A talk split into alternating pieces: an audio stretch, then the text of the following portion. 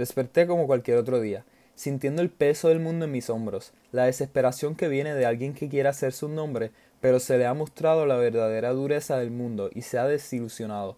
Me senté en mi cama y pensé en la injusticia de la vida, como alguien tan trabajador y dedicado como yo pierde su trabajo. Mientras tanto, otras personas mucho menos hábiles pueden conservar el suyo.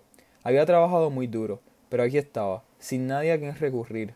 Bueno, eso no es del todo cierto. Podría ir a mis padres y pedirles ayuda. Pero claro, solo sería en el peor de los casos, ya que siempre dijeron que terminaría así, fracasado. No. Yo les mostraré que están equivocados. Les mostraré que puedo vivir un estilo de vida de rico, lujoso y sin su ayuda. Decidí dirigirme al bar, donde siempre he tenido mis mejores ideas. Debo elaborar un buen plan. Debo ser rico lo antes posible y con el menor esfuerzo posible.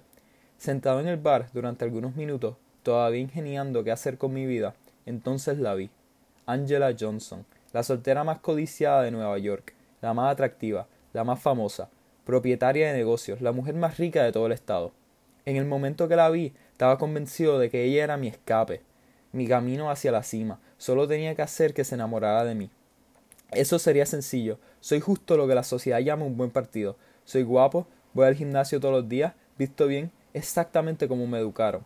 La apariencia me define como persona.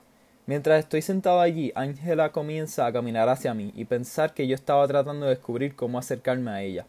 Ni siquiera puedo recordar de qué terminamos hablando, aunque recuerdo que ella fue el tema. No preguntó nada sobre mí, solo habló sobre sus negocios, todos los premios que ganó, pero honestamente no podría importarme menos, porque al final del día ella terminó dándome su número de teléfono y programamos nuestro próximo encuentro.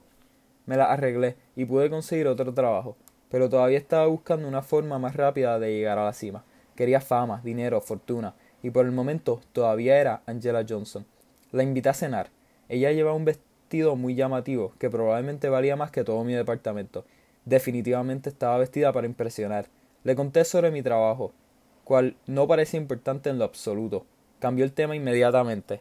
Importó más su vestido y por qué lo compró. Su amiga parecía tan interesada en tener el costoso vestido que se lo compró solo por fastidiarla. Estaba bastante atónito cuando la escuché. Me pareció muy superficial, pero me reí junto con ella. Honestamente, bajo diferentes circunstancias, no me hubiera gustado, pero necesitaba esto. Fuimos a muchas otras citas. Ella insistió en que fuéramos a restaurantes y lugares elegantes. Siempre pagué, no importa, es una pequeña inversión. Constantemente llamaba a su asistente para delegarle todas sus tareas, aun cuando era completamente capaz de hacerlas ella misma. Nunca estaba de humor para hacerlas. Después de varios meses enamorándola, finalmente me cansé de esperar. Decidí proponerle matrimonio. Como lo esperaba, ella aceptó. Pensé que los preparativos de una boda la mantendrían ocupada y alejada de mí. Qué ingenuo. Sin embargo, no dejaba de quejarse por el tamaño del anillo. Me hizo prometer que le compraría otro más grande para poderlo presumir con todos sus amigos. Estaba emocionado, muy cerca de la cima.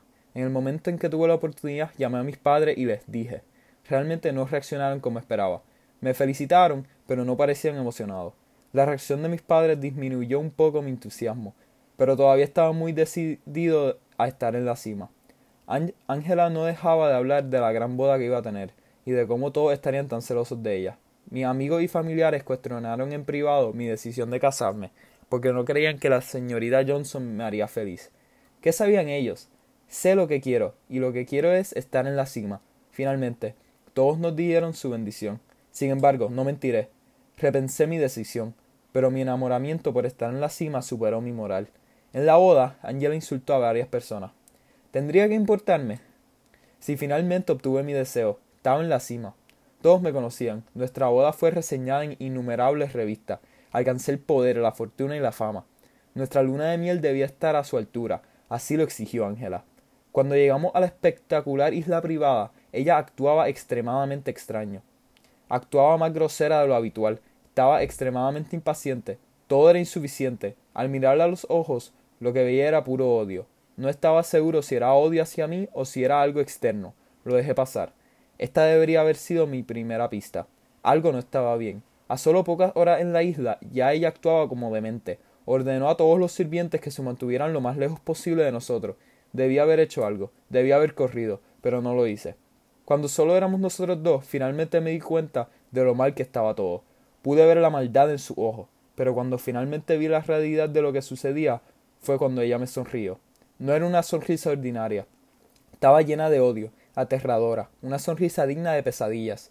Nunca imaginé que esa sonrisa sería un juego de niños en comparación con lo que vino después. Ella estaba caminando, transformándose físicamente, estalló en llamas, le salieron cuernos de la cabeza, colmillos horribles de su boca, alas espeluznantes de su espalda. Fue la cosa más repugnante y horrible que jamás haya visto en mi vida. También fue lo último que vi.